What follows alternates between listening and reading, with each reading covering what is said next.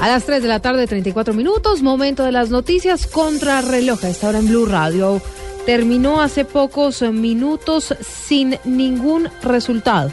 La búsqueda del pequeño Juan Sebastián Fuentes, desaparecido el pasado 22 de diciembre. Vamos allí, al municipio de Soacha. En el lugar de la noticia está Daniela Morales. Daniela, buenas tardes.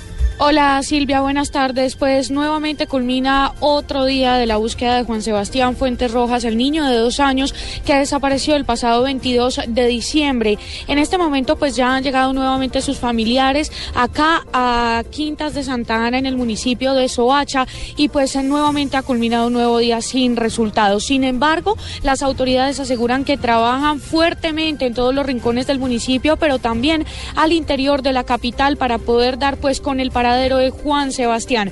Hay que decir que hoy su mamá, Clara Fuentes Rojas, fue, pues estuvo en un interrogatorio para poder mirar una de las hipótesis de la policía y son las presuntas vinculaciones de la familia a la desaparición del niño. Daniela Morales, Blue Radio.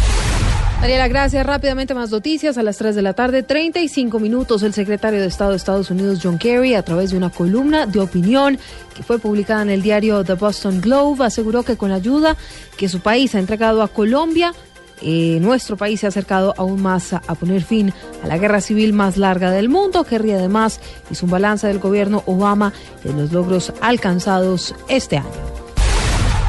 De acuerdo con la Dirección Nacional de Bomberos adscrita al Ministerio del Interior, en lo que va ocurrido de 2015 se han presentado 4.532 incendios, de los cuales 4.521 fueron completamente apagados y tres están controlados. Mientras tanto, a esta hora las autoridades ah, trabajan para intentar apagar un incendio forestal de grandes proporciones que se presenta en Tenjo, en el departamento de Cundinamarca. EPM anunció la firma de un contrato de crédito por valor de mil millones de dólares con siete bancos internacionales para financiar sus inversiones durante 2016. La operación uh, participaron el Bank of America, HSBC Securities, Bank of Tokyo Mitsubishi, Citigroup uh, Global Markets, JP Morgan Securities, entre otros. La suma de las inversiones de EPM previstas para el año entrante ascienden a los 12,4 billones de pesos.